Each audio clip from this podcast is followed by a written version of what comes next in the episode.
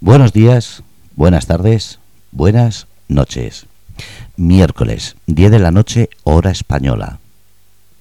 En algún lugar, en alguna parte de ese universo donde todo y nada tiene mucho que decir, de repente aparece...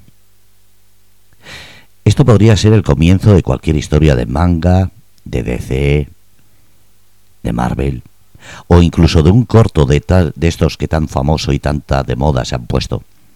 Pero no, esto es Grupo Radio Cómplices y el programa La Tira Murciana, un programa creado, dirigido, pensado y diseñado por Antonio Fernández. Así que, el detective murciano, todo tuyo.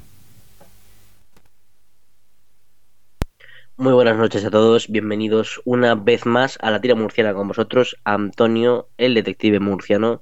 Y en el día de hoy me complace anunciar un invitado muy especial, y es que se trata ni más ni menos que de nuestro primer invitado involucrado directamente en la creación de cómic. Ya no es ningún organizador de eventos ni una celebridad de internet, se trata ni más ni menos que de un artista hecho y derecho, creo, hecho y derecho, de eh, el jueves en este caso. Se trata de Dani Gobe. Bienvenido, Dani. Un saludo. Hola, Antonio, ¿qué tal? Bueno, lo de lo de hecho y derecho, hecho bueno, pero derecho eh, cada vez voy voy más chepado, porque la profesión de dibujante te, te atrae al suelo. Sí, por eso he dudado al decirlo, pero sí. Un placer tenerte aquí esta noche.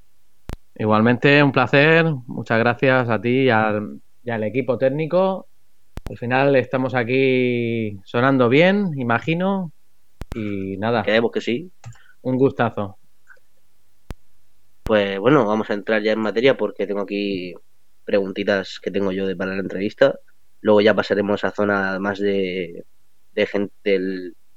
¿Cómo decirlo? De, del, del populacho, ¿no? Preguntitas que tengan por los diferentes chats, tanto uh -huh. en gruposradiocómplices.com como por mi chat de Twitch, si alguien escribe, como por preguntas que me dejen a mí por Instagram. Así que bueno, vamos a pasar primero a lo que le suelo preguntar a todos. ¿Cómo eras tú de pequeño en tema friki? ¿Qué consumías tú? Eh, ¿Cómics, eh, libros, manga, todo tema friki? ¿Qué, qué solías eh, utilizar tú para distraerte o para disfrutar de pequeño? Pues yo, eh, la verdad es que nunca he sido de superhéroes. Esto siempre lo comento. Nunca he sido ni. Bueno, a ver, he leído Dragon Ball, eh, pues como todos los niños, ¿no? De, de, mi quinta, yo ya soy un poco viejo. Pero, pero, ¿qué va? Nunca me han gustado los héroes. En mi casa, pues lo que entraba, te puedes imaginar, eh, los números que, que, todo padre tenía en la mesita de noche. Me refiero a Mortalo y Filemón, a Zipizape, en fin, toda la escuela bruguera. Eso lo devoraba.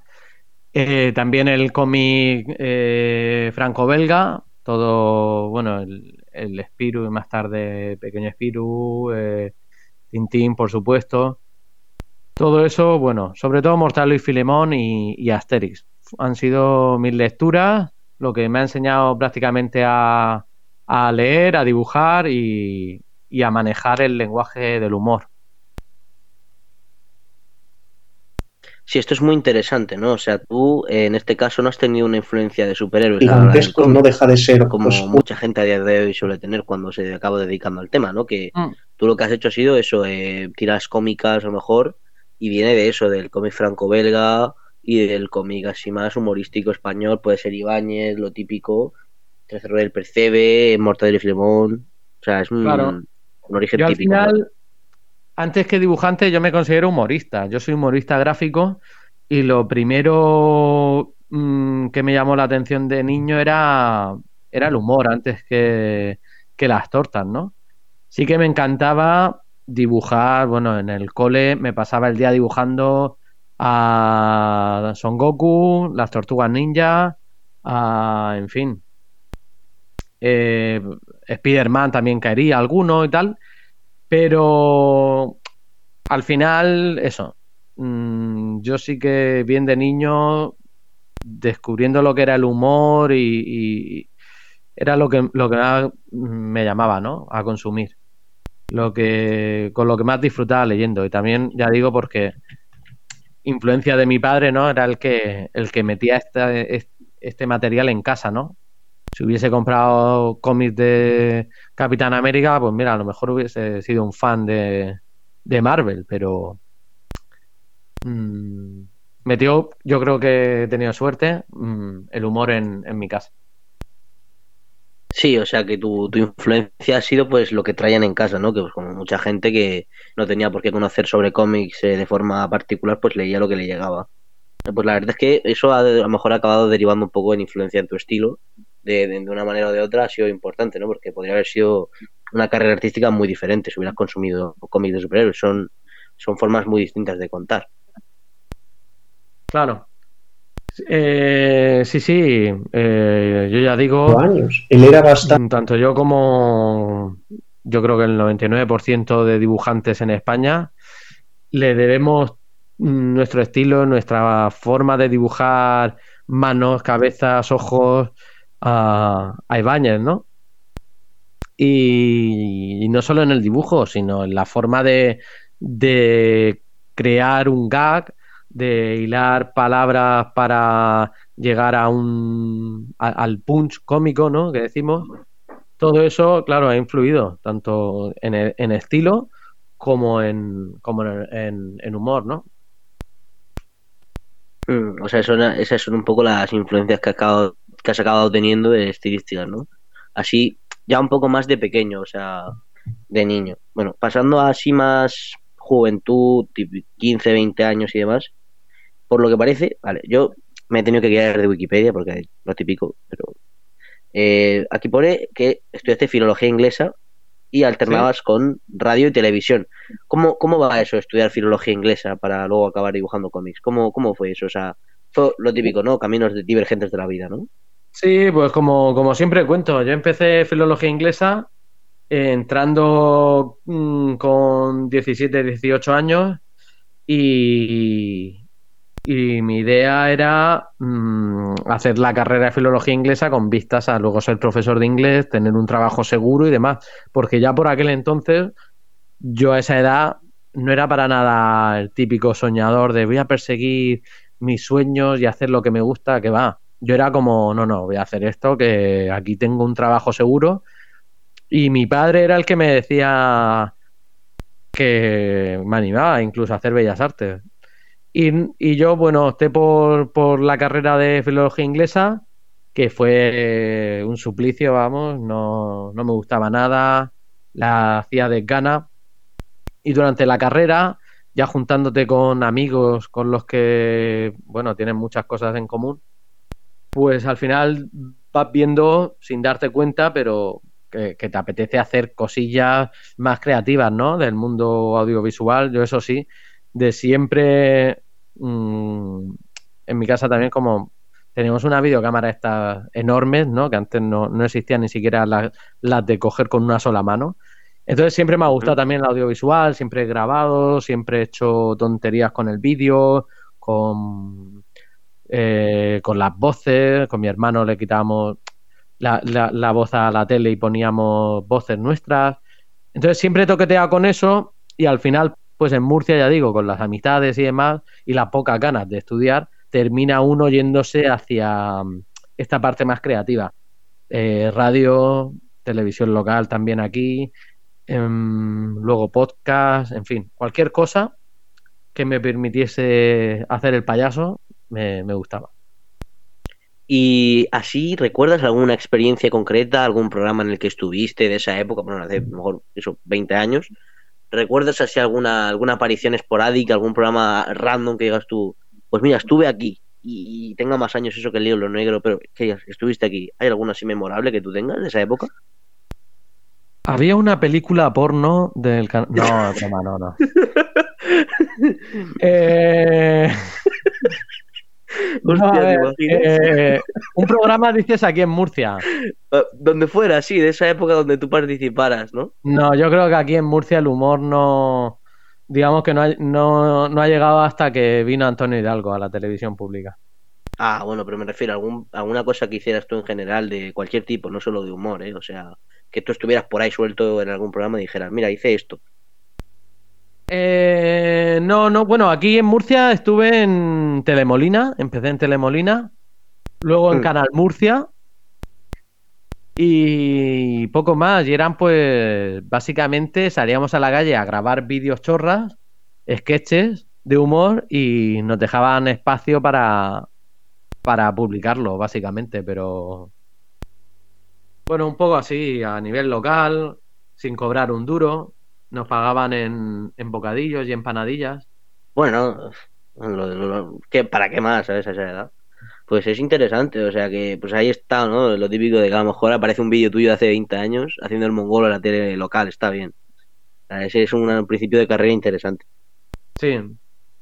Y bueno, tema, a ver, aquí hay un tema que me gustaría saber y es que cómo pasa uno de estar en el tema del, del como tú dices, de estudiar y demás, ¿cómo llega la idea de empezar a dibujar? O sea, a, en algún momento de tu vida dices, quiero empezar a currar de dibujo. ¿O cómo, cómo funciona eso? Cuéntanos cómo ese paso gradual al dibujo llega a tu vida desde Sí. ese punto. Pues esto lo, lo he hablado mucho en, en universidades y demás. Mm. Eh, y yo siempre hago, siempre devuelvo la pregunta. Eh, yo creo que nosotros los dibujantes solo somos, solo somos niños que no han dejado de dibujar. Porque todo el mundo, todo el mundo, en una clase de niños de 5 años, todo el mundo eran dibujantes. Todo el mundo dibujaba, todo el mundo. Lo que pasa es que conforme vas creciendo y demás, pues dejan de dibujar porque piensan que sus dibujos no, no valen, que no les sale bien el perrito que quieren dibujar, que se salen del color el- y la línea, en fin, se, crecen y, y se crean un filtro que les dice que ya no saben dibujar y lo dejan. Los dibujantes yo creo que somos simplemente esos niños que no han dejado de dibujar, que han seguido dibujando y entonces, claro, tenemos un estilo más pulido porque tenemos más años de recorrido, pero no porque yo creo que sí, puede haber un talento ahí, pero no, no por nada especial. Entonces, pues respondiendo a tu pregunta, eh, de- desde niño, desde niño yo he dibujado, me ha gustado dibujar, eh, luego veía que mis dibujos también gustaban, que podía crear cosas, que podía dar, no sé, dibujar a Son Goku ahí luchando. Entonces, pues esa fantasía, digamos, a la que te transporta el folio en blanco, me gustaba mucho. Y, y dibujando, dibujando, dibujando, dibujando, pues eh, ahí hemos estado. Ya digo, yo en la carrera aún seguía dibujando. Ni pensaba en ser dibujante. Para mí ser dibujante era como, ¿dónde vas, tío loco? Hmm. O sea que tú lo tenías el dibujo como implementado en tu vida, algo de que a ti te gustaba hacerlo y tú lo hacías sin más, ¿no? Y como explicas, es muy interesante lo que explicas. Recuerdo que yo hablando con otro dibujante de cómics de Murcia, Carlos Morote, me dijo lo mismo, que hay una fase en la infancia de muchos niños que es que se frustran al no aprender a dibujar al instante lo que quieren y dejan de hacerlo o, les, o no les alientan o les dicen cosas malas de sus dibujos y pasan los años y al final nunca desarrollan esa habilidad. Pero tú dices que los dibujantes de cómic al fin y al cabo son gente que por, por A o por B acabaron desarrollándola una vez más y siguieron puliéndola. Claro, claro, son gente que, que directamente no, no deja de dibujar. Y es más, mm, yo he visto a gente que ha entrado en el jueves, y yo incluido, de que, que, que tú ves su primera página y ves su página después de 3, 5 años y hay un cambio brutal. Es decir, tú ves el, el primer dibujo y dices, madre mía. Y fíjate, estamos hablando de un primer dibujo cuando entra en el jueves que tiene, pues a lo mejor 25 años cuando em- empezó. Y luego tiene 30. Entonces, claro, eh, mm, todos vamos eh, evolucionando con un pincel en la mano, con un lápiz. Lo que pasa es que si, si dejamos de hacerlo, obviamente, si tú el último dibujo que hiciste fue una casa, un arbolito y una familia eh, con, con los Plastidecor con siete años, pues claro, o sea, ahora, ahora con, bueno, tú aún eres joven, aún puedes ser una estrella del dibujo, pero claro, ponte y dile a uno de 40 que te haga un dibujo, pues dice, "Pues yo no, por, por, por eso, porque nunca, porque, porque estás desentrenado, básicamente. Claro, al fin y al cabo el dibujo eh, llega pues eso a ser procedimientos, aprender. Y yo conozco a gente de a lo mejor 50 años que dice, he vuelto a dibujar ahora. Y tú le preguntas, ¿por qué? Dice, porque me, porque me sale del capullo, porque no tengo nada que hacer, me, eh, o sea, estoy de baja, me he jubilado y quiero aprender a dibujar. Y estoy dibujando y, dibuja de puta madre la persona en cuestión. Y bueno, artistas, eh, creo que Jorge Jiménez, por ejemplo, artista de Marvel y DC ahora mismo, eh, también eso, currando una barbaridad que, que pero que ha entrado con treinta y pico años a, a Marvel y DC, o sea, a esa industria del cómic americano. O sea, que es una Ajá. locura. Que cada uno entra con la edad que le pilla la vida, o sea, no es una cuestión de que haya una edad para ello, o sea, mola bastante que pues uno no es que sea muy fácil, pero que al final uno, el, si lo acaba haciendo, lo hace. La edad no es un limitante en este sentido. Ajá. Bueno, y bueno, ahora que has hablado más de en profundidad del jueves, tú eh, hace 10 años aproximadamente entras en el jueves, ¿no? ¿Cómo surge esa oportunidad? ¿De qué forma llegas tú hasta allí exactamente? No, no como de forma general, sino como en qué momento llega tu oportunidad de decir, me uno a la plantilla.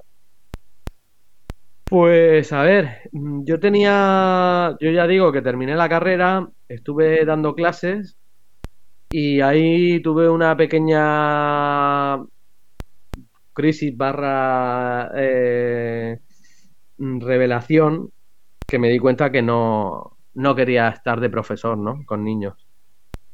Entonces, pues lo que hice fue quitarme los trabajos de mierda que me pagaban nada y me encerré en mi casa a dibujar. A dibujar y a subir contenido a internet de todas las cosas que hacía. Habían chistes buenos que se viralizaban por entonces. Era el inicio de, Facebook, de Twitter. Y yo lo subía todo y aparte todo lo mandaba a- al email del jueves. Hasta que después de varios meses, casi un año, me dijeron, oye, este dibujo nos ha gustado. Y, y ahí que, que empecé con ese primer dibujo y hasta el día de hoy. Es decir, que tú intentabas que te admitiesen mandando correos con tus dibujos y en algún momento los acabaron viendo y dijeron, este en concreto nos gusta. Y te utilizaron, y utilizaron tu dibujo ya por primera vez en la revista. Es decir, que te uniste a plantilla de esa forma, ¿no? Lo, lo que se llama mm, dejar tu currículum en, en este caso, eh, mandando dibujos, ¿no? Sí, Yo mandaba claro, dibujos sin saber lo que querían. Y, y cuando vi un poco el estilo, o por lo menos, porque este caso era un titular de una noticia, con un chiste debajo, digo, venga, pues voy a repetir este formato y, a ver cómo va. Y ensayo y error, seguí mandando, no me cogían, pero a veces sí, pa, pa, pa. Bueno, ya empezaron a contar conmigo y, y así pues hasta el día de hoy, que me convertí en una estrella mundial de- del dibujo, ¿no? conocido en todo el mundo, Galaxia Andrómeda, o sea, Dani Gober resuena en los titulares de, de, de todo, tío, en, de New York Times, de The Guardian, una locura. Bueno, Sí, pues sí. es, es, es, curioso que uno se pueda unir de esa forma, que dejar el currículum lo entendemos como tener eh, años de experiencia, tener tal, y al fin y al cabo es eso, es, es- en este caso es intentarlo, mandar, que te hagan caso, también importante, ¿no? A lo mejor dices, buenas, tengo este dibujo, y dicen, sí, vale, muchas gracias, y tiran tu, se tiran un triple a la papelera del, del email así, ¡fum! Pero bueno, es, es eso, un poco, no a lo mejor Claro. suerte, pero sí es eso, tener la, que te surja la oportunidad es algo curioso y que, bueno, lleva esfuerzo y demás, pero que, que pues es eso, un golpe un poco de, de iluminación en tu carrera, ¿no? Al fin y al cabo. Claro. Y bueno, la verdad es que eh, de- desde ese comienzo tú has ido desarrollando algunas eh, secciones de bastante de bastantes tipos, ¿no? Bastante variopintas. Eh, Sí. alguna- algunas, por ejemplo, que por, por decir alguna, había una que se llama Pros y Cons, eh, una que bueno, que se llamaba Hay, hay salseo, si no me equivoco. Sí, sí, sí. Que- ¿En qué consistía un poco? eh? Y de creo que esa es de las primeras, a lo mejor, si no me equivoco. Sí, O- bueno, la primera, eh, que fue, empecé en 2005, la serie de ciencia de ficción, que ha sido, yo creo que el trabajo del que estoy más orgulloso. He creado más de más de 800 viñetas, creo. 800 viñetas con un solo chiste, es decir, un chiste por viñeta. Eh, era una, una página que contenía seis chistes semanales y, y estoy muy contento de, esta serie de ciencia de misión. Y luego, aparte, lo que siempre he tocado también mucho, ya más costumbrista, eh, pues son temas populares, digamos, que siempre encajan bien en una revista como El Jueves. En este caso, el Ice Salseo y el Pros y Contras, que los dos son muy similares. Hablo de ventajas y desventajas de algo. De pues de tener hijos, del bricolaje, de yo qué sé, de cualquier cosa, ¿no? Em, y aquí pues también da juego, ¿no? Porque, bueno, un poco yo con mi formato que es titular chiste, yo no desarrollo personaje ni nada, lo mío es hacer un chiste en una viñeta. Y la siguiente viñeta es otro chiste, no hago una historia, digamos, un desarrollo. Entonces, Sí. bueno, pues estas son, han sido un poco mis secciones con las que me he mm, intentado desenvolver. Eh, y eso al, al final, al, al- al cabo de los años, pues te ha ido creando eso, ¿no? Un portfolio ahí de, desarrollar secciones y demás. Y pues Claro. eso fue cogiendo.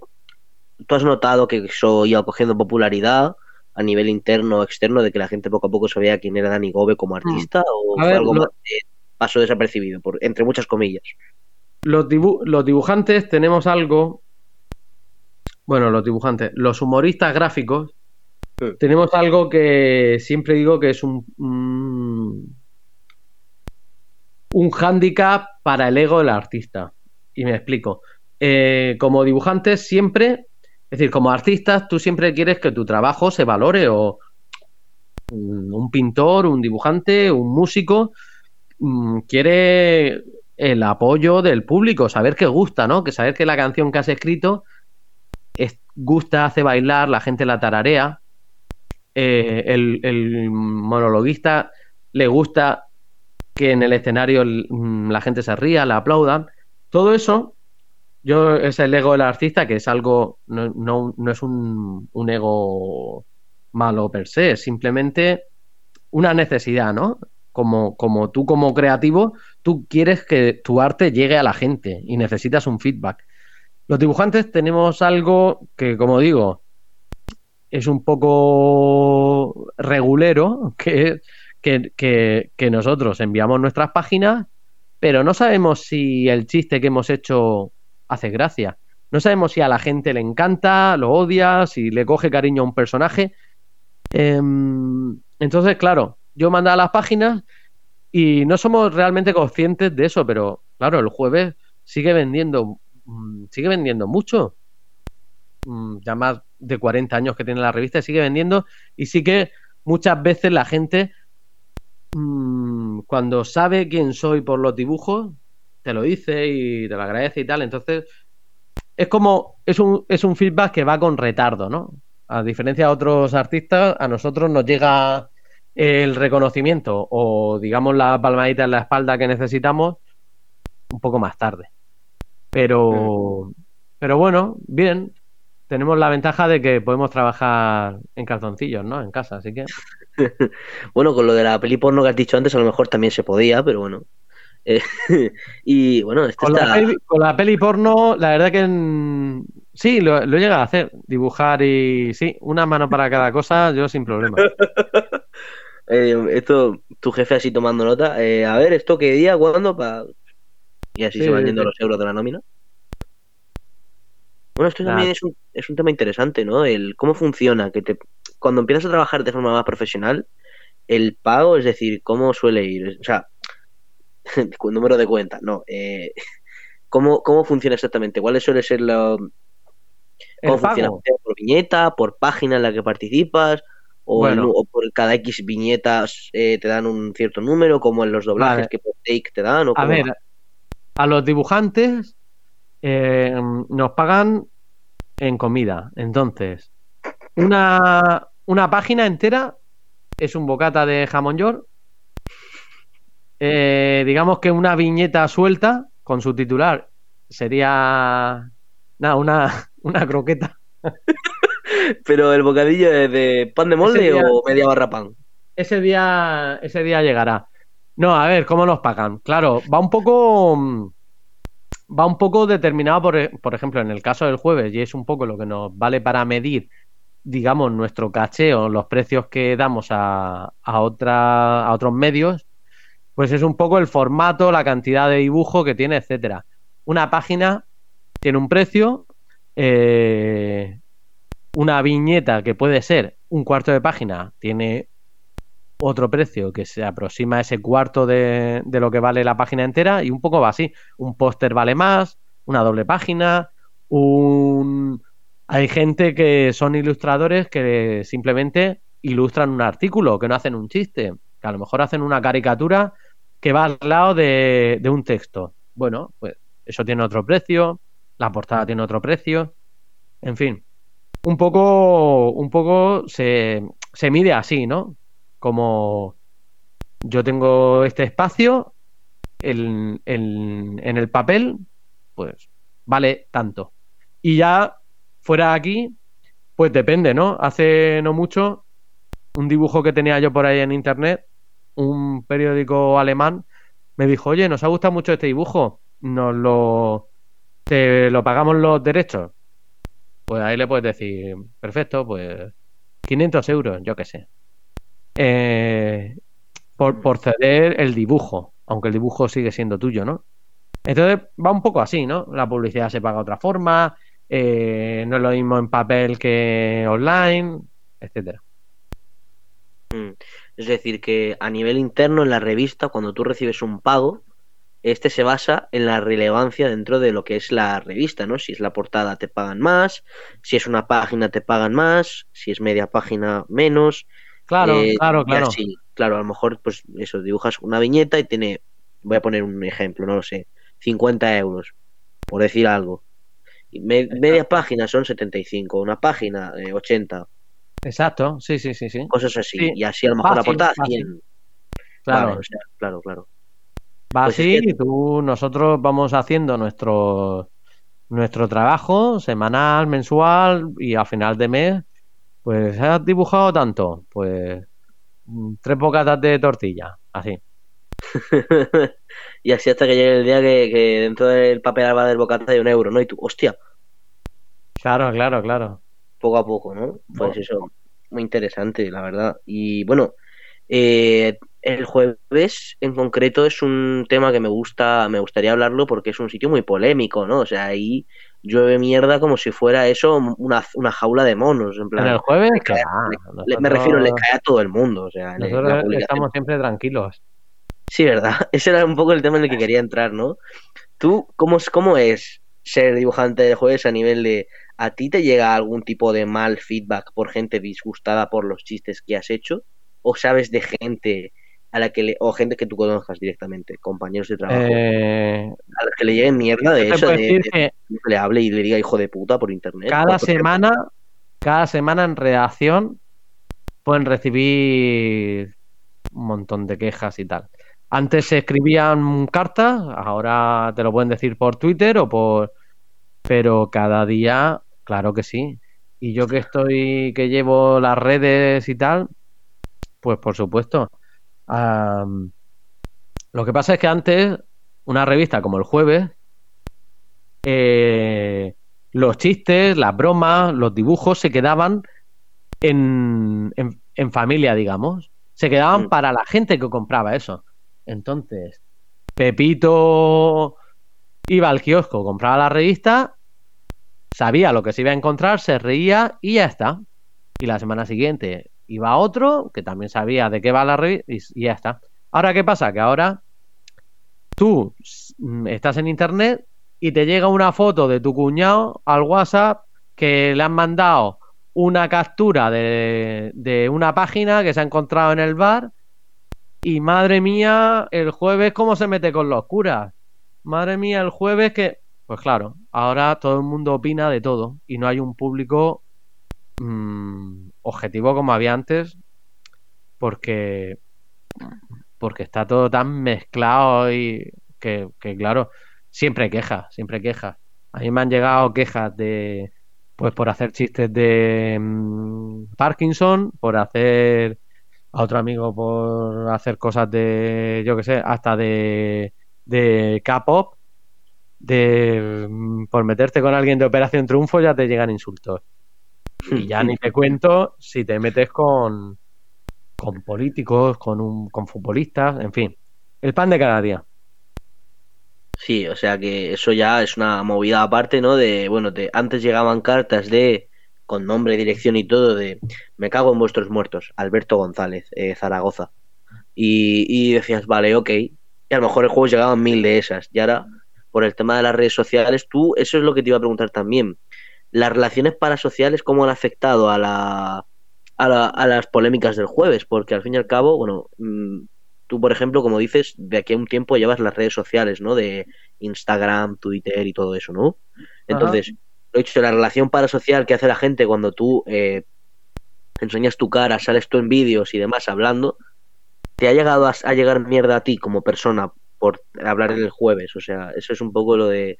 A lo que me no, refería. no, no, no, que va, me... A ver, mmm, llegan como yo, hay 300.000 creadores de contenido Mm. y, y bueno, no, a mí sobre todo pues comentarios, eh, cosas así, pero pero no, y espero que espero nunca que me paren en la calle y me, y me pase algo, ¿sabes?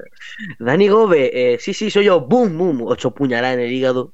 Vamos por Espero que espero que no, además yo al final y es verdad, es que mm, eh, soy están bueno, no está mal que lo diga, pero soy, soy buena gente, es decir, yo no yo veo a alguien y voy a intentar llevarme bien y estaría bien que alguien sin conocerme, solo por lo que ve en internet y el humor, que no deja de ser oso, eso tome no sé, cualquier tipo de represalia. claro, claro, que un día vengan a, eh, a un sitio donde vayas tú público y digan, ah, eres tú, y te metan un ostión y te, te claven en la barra de un bar, claro, eso sería... Pero al fin y al cabo es un poco el problema de la exposición Eres tú el, el que se ha metido con, con Feijó. ¡Ah! Con Feijó no se mete nadie. ¡Pumba! Como no sea así, no sé yo. El tío este del vídeo de los aliens, con el rey no te metas, eh, que es mi padre. ¡Pum! Toma por culo. Sí, bueno, mira, sí. Si, si se me pega, ni me importaría, ¿sabes? Sería como algo que contar a mis nietos. Para la memoria, bueno, si, si te da tiempo a tenerlos después de la hostia, eh, que sí, parece que no, pero eh, Sí, sí. a negro inminente, eh, pero bueno. A ver, eh, ya pasando más a cositas serias, eh, Sí. tenemos también que hace no mucho, un par de años o así, Fandogamia recopiló en un en, es tu primer recopilatorio, ¿no? De cómic como tal, de viñetas tuyas, recopiló tu, tu trabajo. A ver, cuéntanos un poco sobre eso.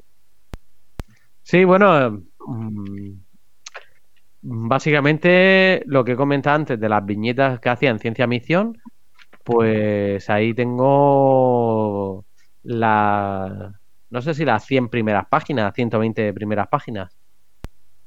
Eh, Básicamente, eso, la- las páginas desde la primera a la última, a- es decir, eh, en ese número son lo- páginas que salían cada semana en el, en el jueves. Sí, o sea que es un poco una antología de tu trabajo. O sea, no es todo lo que salió, pero es una buena parte, ¿no?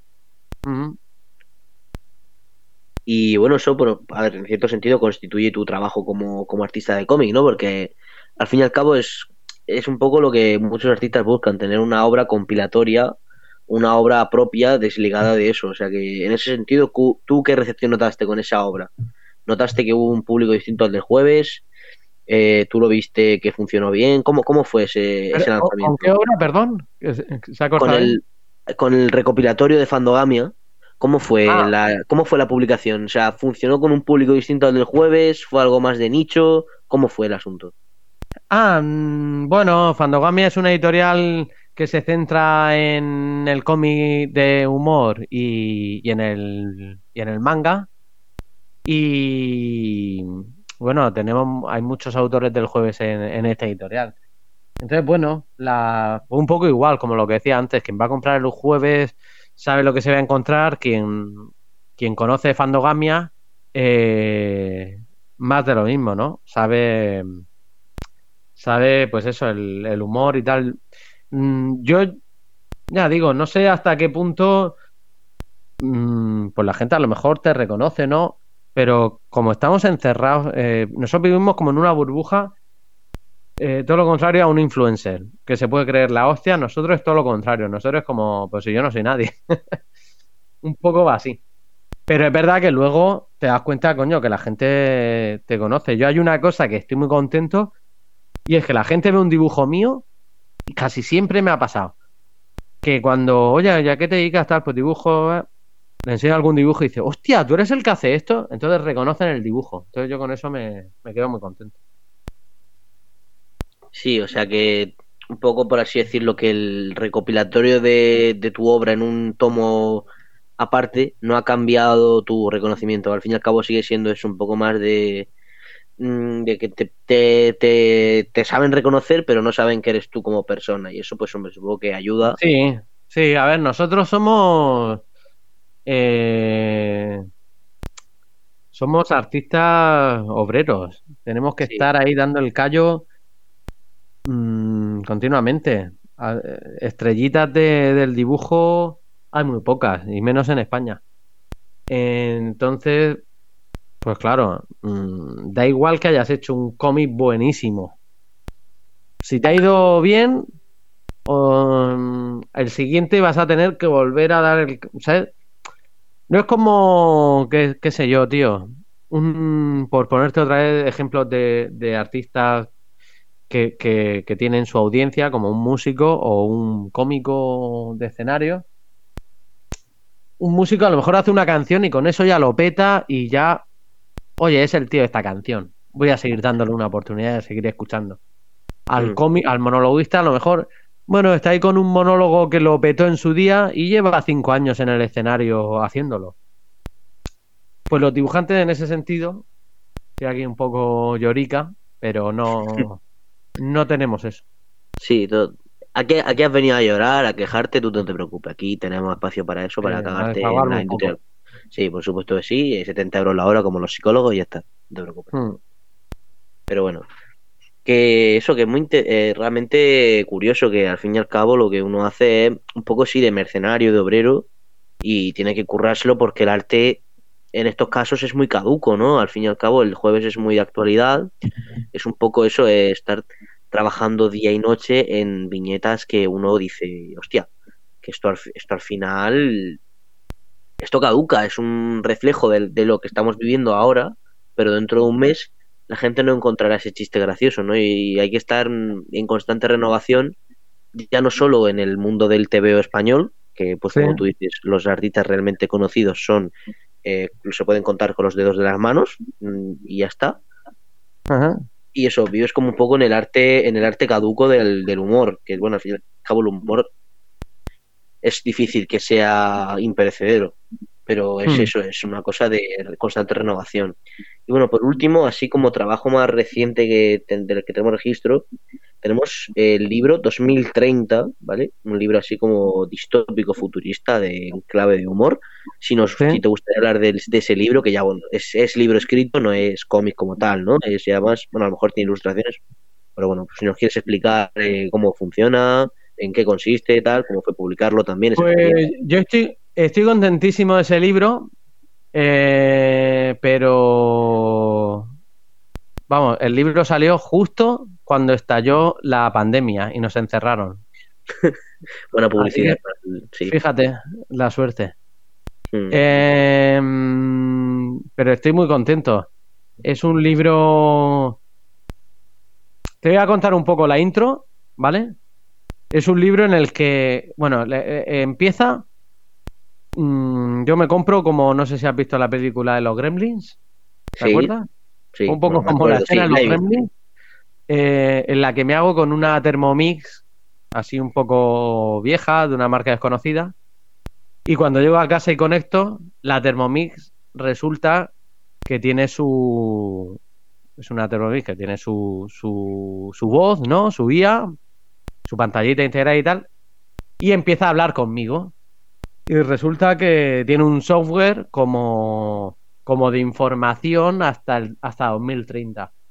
Entonces ya empiezo yo a hablar con la Thermomix y me cuenta eh, pues un montón de cosas relacionadas con, y aquí cada capítulo va de algo, relacionadas con la economía, como en la televisión, cómo, cómo, cómo están los famosos ahora, cómo va Internet, cómo está la política, la religión, el deporte, un poco, pues así, a modo de pildoritas, pero con mucha sátira y, y la verdad que, bueno, contento. Fue, me llevó un trabajo hacerlo. Mm, para, he vendido dos unidades, pero bueno. Me da, Do- pero me dos. da para un sándwich. sí, un, un libro encima y otro debajo. y lo que hay en medio. no, pero pero bueno, a ver, pero es, es No, no, no, no sé, eh, no sé cómo, cómo ha ido de venta, aún no. Sí, en digital me dijeron que incluso había muchas descargas y tal. Bueno, no sé. Y más que habrá piratas también, ¿eh? También te digo. O sea, Mm. habrá mm, a lo mejor mil en digital y diez mil piratas, pero bueno, Hmm. Es lo que hay, ¿no? Y tú lo he dicho, notaste, pero es, es eso, novela escrita, ¿no? Sí, pero acompañada con muchos dibujos. Bueno, claro, tiene. Em, yo, yo creo que a mí me impone mucho escribir un libro, una novela.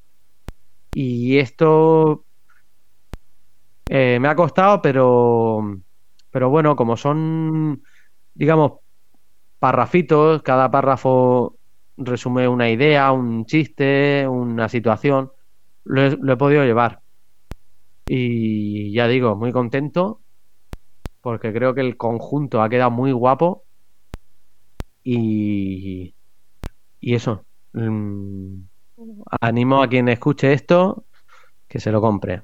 2030.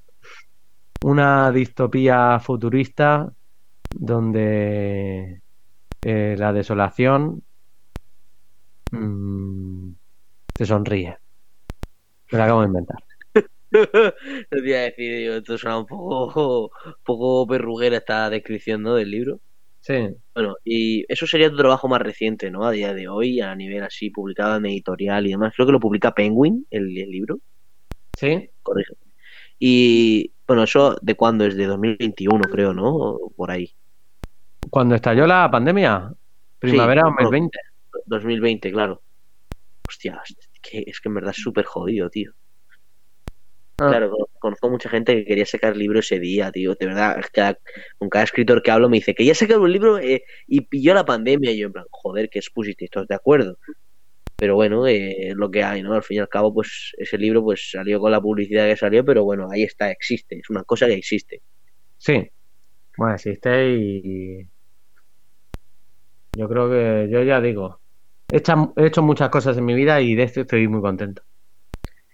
Y a día de hoy tú te planteas trabajar en un en una nueva obra independiente del jueves, un otro recopilatorio de otras secciones tuyas del jueves, o de otro libro de este estilo. ¿Tú tienes yo ahora- esto o en qué estás Yo ahora estoy llevando las redes, haciendo vídeos, estoy muy contento con eso y,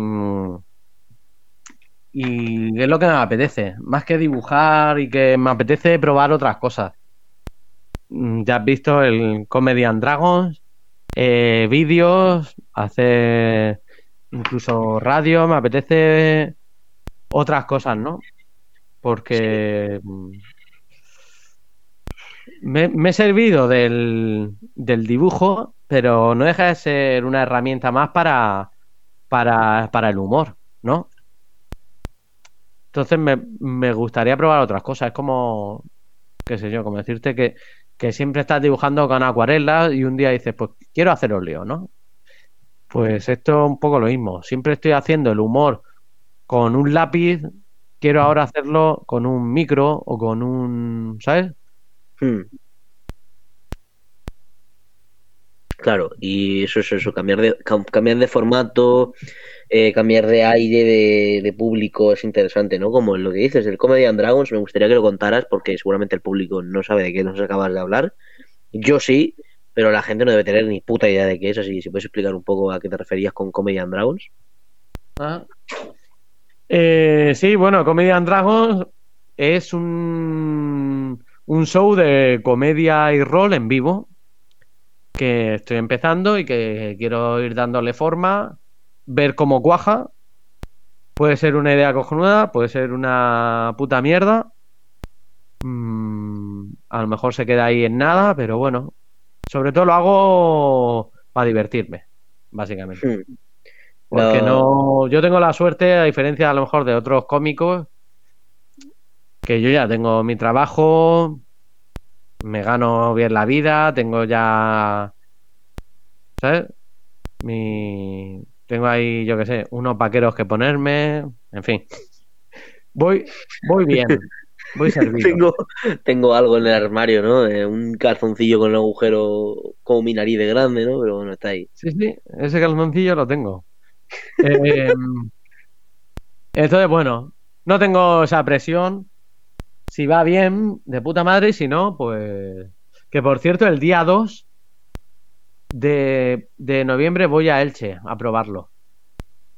Tomo nota porque esto me interesa, ¿vale? ¿En, en qué lugar? ¿A qué, en qué, ¿A qué hora? Bueno, si sabes eso. Pues en el...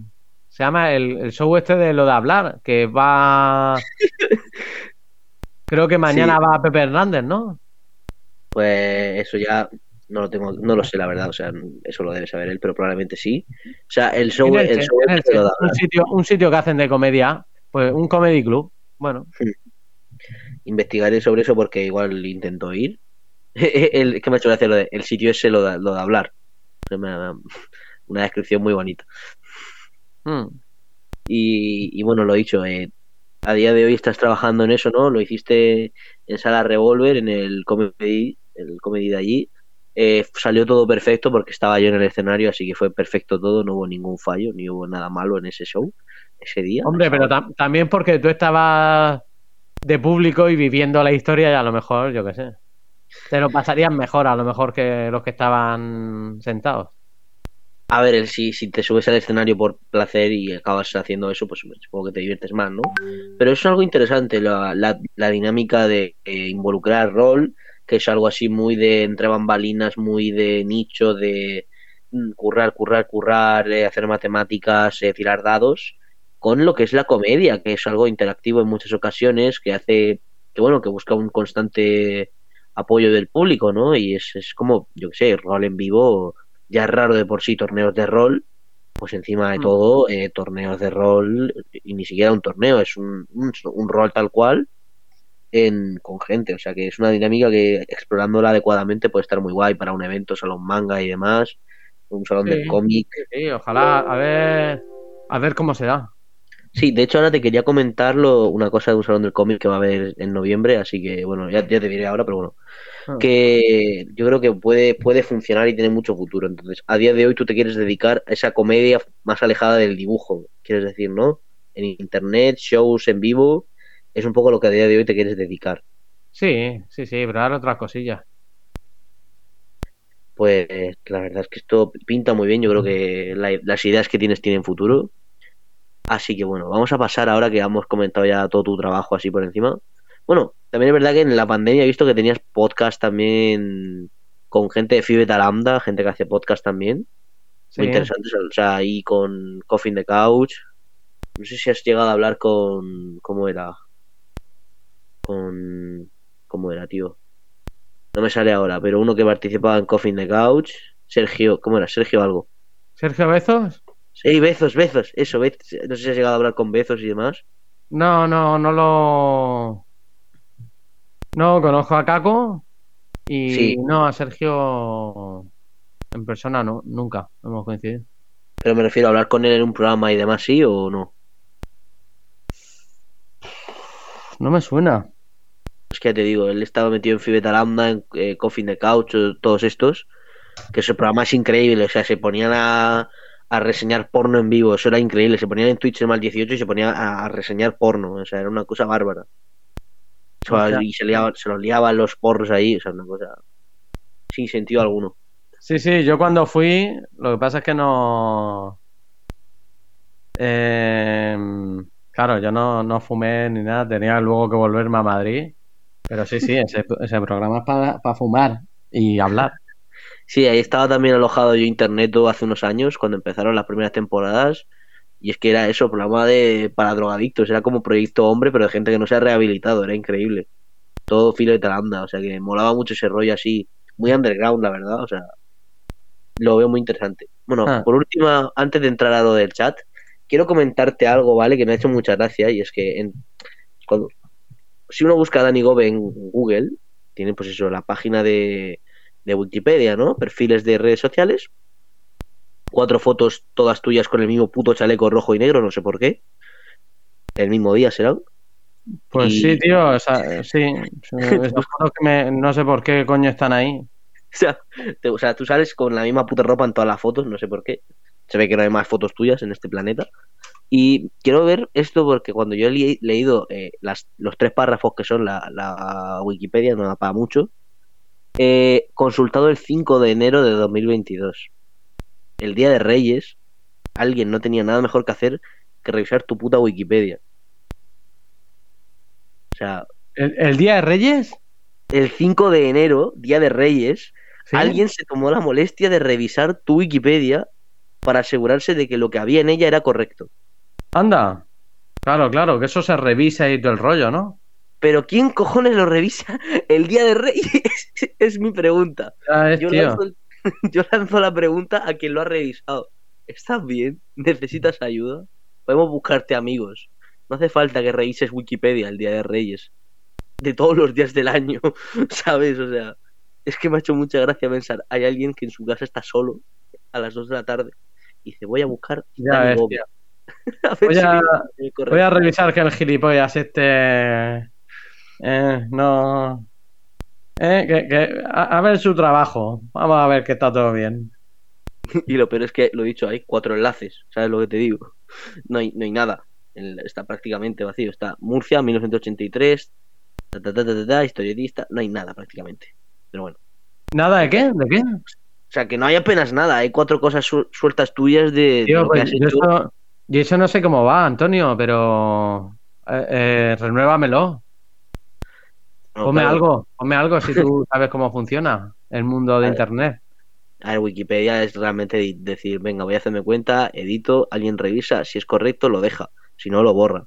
Vamos, tú me vas, tú dime información y yo te pongo Wikipedia si quieres, sí. Yo, todo lo que sea tráfico de influencias, yo encantado. Bueno, eh, no sé si podemos ya pasa pasar a las preguntitas. Ya, Sí, gente, sí. gente del chat. Gente del chat. Eh, ¿Qué hora es? Son las 11. Vale. menos, menos cinco, una- unos minutitos de preguntas y ya pues vamos cortando la horita. Bueno, gente, dejad preguntas por el chat de Twitch, en grupo radiocómplices.com. Eh, también dejad preguntas en el chat. Bueno, no sé si tenemos alguna ya.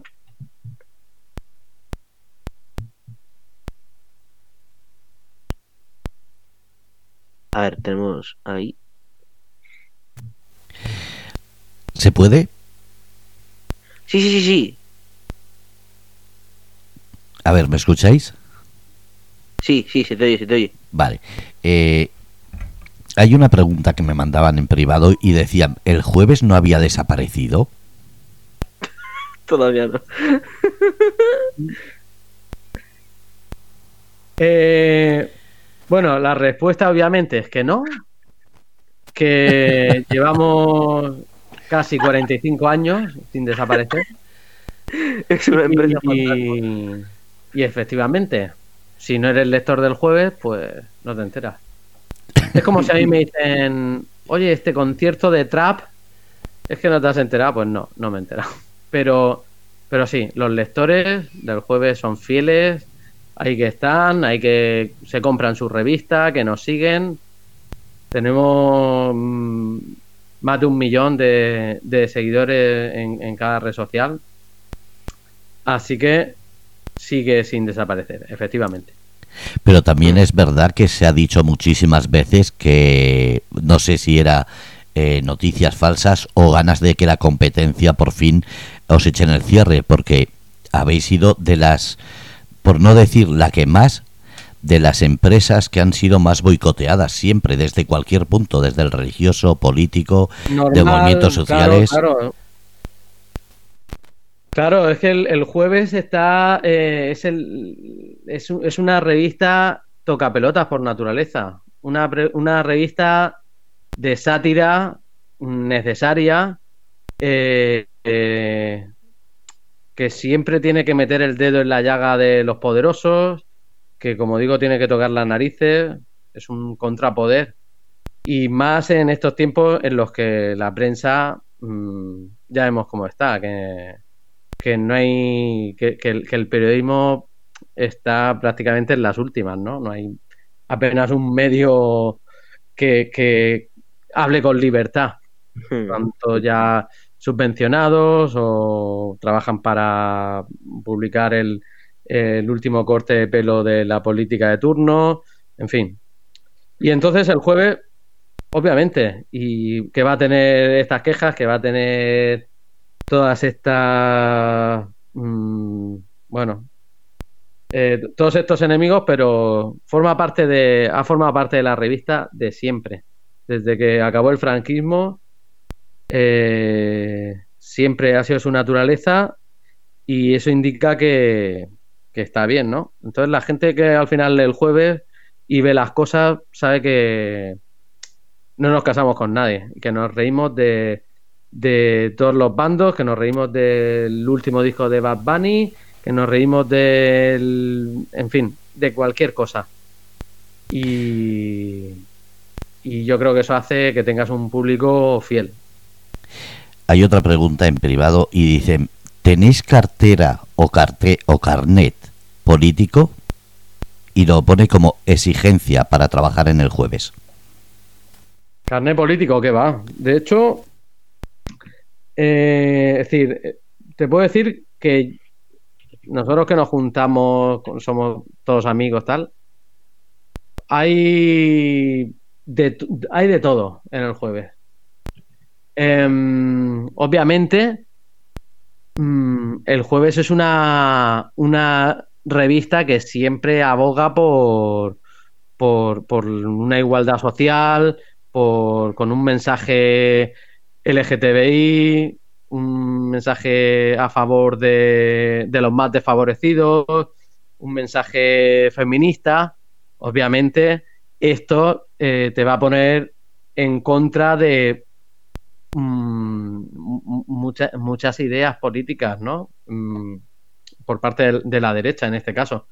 Pero, como digo, mmm, cuando se quejan unos u otros de que solo hacéis chistes de estos, solo tienes que comprar la revista o verla para ver que, que le metemos palos a, todo el mundo, ¿no? Entonces, y es que creo que es bueno, independientemente de, del color que tenga una editorial, hay que saber quejarse de, de todo, ¿no? De, mm, de un lado y, y, del otro, vaya. Hay una pregunta que tiene que ver con la independencia. ¿Se irá el jueves de Cataluña si se independiza? Nos iremos, nos, nos iremos a Cuba a publicar. Las Islas Caimán. eh, si nos iremos, pues sí, sí, sí, sí, a ver, el, el jueves tiene mmm, la reacción en, en, Barcelona, pero todo el contenido del jueves de siempre está orientado a, a toda España, ¿no? Somos una, una publicación nacional. Mm, yo qué sé, si, si, hay una independencia, si no, yo qué sé, yo qué sé lo que a ver si vas a tener que a ver si vas a tener que no no a ver si vas a tener que cobrar en un paraíso fiscal fiscal. Sí sí, eh. sí, sí ya digo que yo si si nos vamos a Andorra yo me voy. A, allá a hacer chistes de con los youtubers. Me parece vas a vivir con, con Willy Rex a la izquierda y de Grefa a la derecha ahí pum. Sí.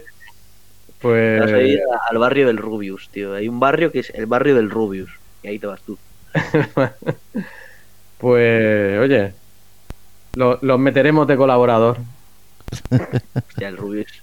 El Rubius como personaje. En el, algún youtuber ha salido en el jueves, ¿no? O sea, algún típico de viñetas riéndose de ellos cuando lo dan. Claro, claro, claro, claro. Hostia, A ver, es que, de- mira, yo llevo ya más de 10 años y es que tú me dices un tema y, y seguro que lo he tocado.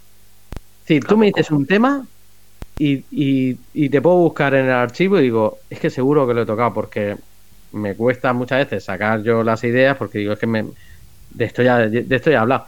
Y efectivamente, mm, tanto a nivel político, lo hemos tocado todo y nos hemos reído y, y hacemos, hemos hecho chistes de todo, pero también en lo social y en este caso de internet, de youtubers y demás, por supuesto. Yo he dibujado muchas veces al Rubius, he hablado de mm, mm, del Fortnite, por ejemplo, ya salió el Rubius. Hace poco publicamos una, una lista con los youtubers mm, más famosos y, y, y claro, esto es una revista de humor y sátira. En, de todo lo que se habla es para reírte, pero también lo hacemos nosotros. Nosotros somos los primeros. Yo me dibujo muchas veces también riéndome de mí mismo, ¿no? Hay que, hay que saber reírse de cualquier cosa. Y, pero si es un youtuber, te ríes más a gusto, incluso. Pues sí, la verdad. ¿Y alguna vez te ha llegado algún youtuber que haya dicho, eh, eh, salgo yo ahí, salgo yo ahí? Eh, Hombre, oye, que... claro. Tenemos una que salió hace poco a- en, en nuestro favor. Eh, tenemos un juicio con, con Dallas, con Dallas Review. ¿Qué dices? ¿Te estás en juicio con Dallas Review? Yo no, la, eh, la revista. Hostia, bueno, claro, es que da- de Dallas Review, Dios, las, las purradas que se decían eran increíbles, sí. O sea, Claro, Pero, claro. entiendo, Eh, entiendo que denuncie porque es una locura, o sea, o sea, entiendo que no le guste. Aunque porque son rumores de internet y es como, hostia, colega, madre mía. Claro, Mm. sí, al final. eh, ya digo, si es que todo el mundo, si todo el mundo se puede dar por aludido. Es que lo que es lo que tiene el humor. Que eh, tú, haces una broma de alguien y es solo humor. Yo por hacer una broma ahora, qué sé yo, del Parkinson, como, como he hecho, no me estoy riendo de la gente con Parkinson. Yo tengo gente con Parkinson en mi familia. ¿Vale? Yo por eso no me estoy riendo de la gente. Lo que pasa es que hay gente que interpreta el humor de otra forma y se sienten atacados. Claro. Es que esa gente no son lectores del jueves. Por eso digo. Dallas no, no es lector del jueves, pero tenemos la desgracia ahora mismo de que cualquiera con el móvil puede hacer una foto a la revista y le puede llegar a un tipo que, mm, como hemos dicho antes, que creía que el jueves había desaparecido, porque no es lector del jueves. Entonces, claro, lo lee y dice, Dios mío, ¿esto qué indecencia es? Denuncia. Pues claro, pasa eso. Pero porque los tiempos han cambiado y ahora todo el mundo tiene ese acceso eh, a, a verlo todo. Mm. Es que eso tema, este tema, este tema, tema delicado, ¿eh? Pero yo me refería a alguien que lo diga en plan bien, ¿no? De cachondeo, de mira, salgo en el jueves. Pues claro, no sé si hasta qué punto el cachondeo se toma bien en, para los que son criticados en la revista, ¿no? O sea, no creo que el Rubius lea la el jueves si se ve y diga, jo, jo, jo, qué gracioso, ¿no? No lo sé. Esta gente, mm, no sé, viven, viven en su burbuja y mm, a nosotros nos es indiferente, ya digo. Es Mm. curioso porque eh, casi que vienen más quejas por parte de fans de tonterías que de cosas importantes. Claro. Vienen, vienen muchos mm, más tontos quejándose de, yo qué sé, de una caricatura que hicieron de los de Operación Triunfo. Y decían que cómo habían sacado con tantos dientes a una chavala de Operación Triunfo. Pues ya, es una caricatura. Obviamente, si, si yo estoy gordo, me voy a dibujar gordo y si tengo las orejas grandes, me voy a dibujar con las orejas muy grandes, porque una caricatura va de eso, Obviamente. de, de remarcar los defectos. Entonces, claro, gente que se ha quejado de esto, que se ha quejado de, de porque nos hemos metido con, con los con los coreanos de K-pop, de BTS y cosas de estas. De todo. Pues mira, ¿qué quieres que.?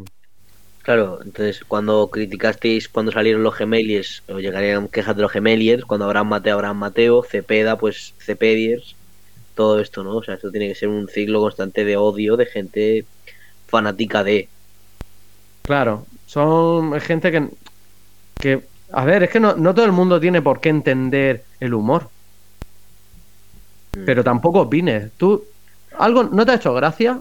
Pues tío, yo, yo me meto en internet y veo un montón de veces cosas que, que me disgustan, que me violentan, que no me hacen gracia, que siento que son ofensivas para un colectivo. Tío, me callo. Yo hago, en este caso, humor, mis dibujos, y en la revista también lo hacemos. Si no te gusta, pues no te compres la revista. No te compres la revista. Ya está. Claro. Ya está. Pero si yo quiero hacer un chiste, yo qué sé, de Shakira, porque ha defraudado, pues tío, no te gusta el chiste porque tú eres, a ti te encanta que te, que, que- que te roben dinero y eres fan del Waka Waka, pues estupendo. Pero nosotros hacemos chistes para nuestro público y nos reímos de cosas y ya está, es así. Es, es que es muy sencillo. Lo que pasa es que, claro, Internet no deja de ser una, yo siempre lo digo, es como un aula de niños en los que están los de los de preescolar, los de tercero de primaria, los de la ESO, los han metido a todos ahí. Entonces, claro, un montón de edades, de voces, de jaleo, de ruido, básicamente. Mm. ¿Puedo hacer una pregunta? Eh. Una última pregunta mía. eh, y va sobre el tema de que lo has comentado, la censura. Eh, el jueves siempre ha sido una, una revista controvertida y polémica. Habéis tenido cientos de denuncias e incluso se ha hablado de cierre, de retirada de revistas o incluso de meter en la cárcel a alguno de los, eh, eh, tanto de los directivos como de los eh, que dibujáis. En este sentido, ahora, 2023, ¿notas más esa censura que cuando entraste o cuando empezaste a leer el jueves? Eh, yo en el jueves, y mira que yo he estado en medios, yo he publicado en El Mundo, he publicado en El País, he publicado en 20 minutos, eh, he hecho prensa local, he hecho... Y en ningún medio nunca me he sentido tan libre como, como en el jueves, de hacer lo que quisiese. Em, claro que que nosotros mismos nos podemos autocensurar, porque cada uno con su arte es libre de expresar lo que, lo que sienta. Y si a mí, yo qué sé, a mí no me apetece un día reírme, no sé, de, de los enanos, por ejemplo, pues no lo hago. Eh, Bueno, porque eh. no me hace gracia. Entonces, cada uno, el, pero, pero esa libertad en ningún otro medio la he vivido yo y me han dado tanta libertad para, para hacer lo que hemos querido. Claro que han habido muchas presiones, censuras, juicios y siguen habiendo y siguen habiendo, pero no sé, por ponerte un ejemplo, en el número de este mes sale el rey con, con el pito fuera. De Eh, verdad, sí, sí. el rey compraba. emérito. Sí. Entonces, tenemos esa libertad. Yo creo que es buena que, te- que tengamos esa libertad y es más, para que veamos los, los tiempos cómo han cambiado. Yo creo que esto es más las nuevas generaciones que a lo mejor de antes. Pero el jueves, de siempre, se ha dicho que, que era un número que, que se leía siempre en, en, en- en la Casa Real. ¿No? Siempre, siempre llegaba la revista y eran lectores y... Pero si es que somos eso. De hecho, el logo del jueves es un bufón que, que, que siempre ha representado el, el- reírse de, de- de la monarquía, ¿no? Y el, y el rey invitaba al bufón a las salas para reírse incluso del mismo y ahí se queda la cosa. Entonces, eso, es lo que es el juego y lo que siempre ha sido y sigue siendo. Mm, ahora hay tantas voces, como digo, en internet que cada uno puede pensar algo, puede pensar que. Pero. mm, siempre hemos sido eso, el, el bufón de la corte, ¿no? Eso es un poco el, espíritu. Pues bueno, eh, bueno, va siendo ya, se va acercando ya la hora de cierre. Muy interesante esto que comentas a día de hoy. Ah. El cambio que ha habido ahí y toda la eso es que es una movida realmente lo de manejar hoy en día el humor, eh, comparar generaciones antiguas con las actuales de generaciones antiguas eh, gente de antes con la de ahora de cómo se toman el humor es, es, muy particular esto hmm. eh, no sé si tenemos alguna pregunta más del chat o alguna que tengas tú también ya directamente dejo que, que termines tú el programa muchísimas gracias por permitir las preguntas muchísimas gracias un placer y bueno, no, no sé si desconectas o seguirás escuchando, pero nada, un saludo. A ver, esto lo cierro yo. Esto, el, el garito lo cierro yo. Bueno, ha sido un placer teneros una noche más en Grupo Radio Cómplices La Tira Murciana con Detective Murciano Antonio. Ha sido un auténtico placer tenerte aquí, Dani, de verdad. Yo creo que esta charla ha sido muy instructiva para aquellos que tengan interés en el jueves en el cómic enfocado a la tira cómica, eh, al humor gráfico, como tú lo has escrito también. Así que, bueno, sin más dilación, yo creo que podemos dejarlo por hoy. Ha sido de verdad una charla divertida e instructiva a partes iguales y me ha encantado. Muchísimas gracias, Antonio, a ti y al equipo. Eh, me lo pasa muy bien. Y bueno, voy a, hay aquí una pregunta última que, no sé qué sin responder. Dice, hmm. eh, ¿cuál es la mi, mi portada favorita del jueves? Pues a ver. Mm, ah, pregunta Leighton, mi amigo Leighton, sí. Honestamente fue mi primera portada. Es la que más cariño le tengo. ¿Cuál es la portada? Por buscarla, a ver si la puedo poner en pantalla. Mi primera portada era una de. De que estoy dibujando a, a, militares así muy viejos. No la recuerdo. ¿Cómo, cuál era el titular? Eh, no recuerdo cuál era el titular. Porque era una cifra muy larga, de un dato, pero, sí. la tengo con cariño. Y luego también otra de JL, el fundador de la revista, que esa fue mi primera portada, yo como guionista y que dibujó, y que dibujó él. Que él es historia de, del cómic español y, y me la regaló. Mm. Yo hice el chiste y él hizo el dibujo. Y un poco esas dos portadas. Bueno, si eso luego me lo mandas para poder verlo yo, que no lo encontraba, porque bueno, buscar viñetas concretas va a ser complicado. Hmm. Sí. Pero bueno, muy interesante eso de... Claro, son, son trabajos a los que le cogen mucho cariño, ¿no? Al fin y al cabo, tus primeros trabajos. Claro, sí, sí, sí. Hmm. Bueno, lo dicho, yo creo que por hoy ya está bien, de tanto das por saco a este pobre señor. O sea que. Bueno, pues habéis escuchado el programa La Tira Morciana aquí en Grupo Radio Cómplices.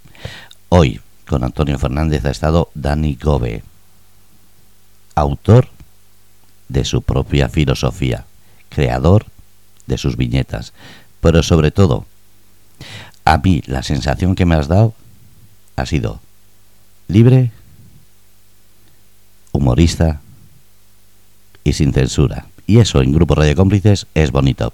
Gracias Antonio por traer gente así, gracias a, a Dani Gobe, Gobe y sobre todo, gracias a la tira morciana por ayudarnos a creer y a creer que existe otro mundo en el cual, sin hipocresía, en libertad y sobre todo con respeto, se puede todo.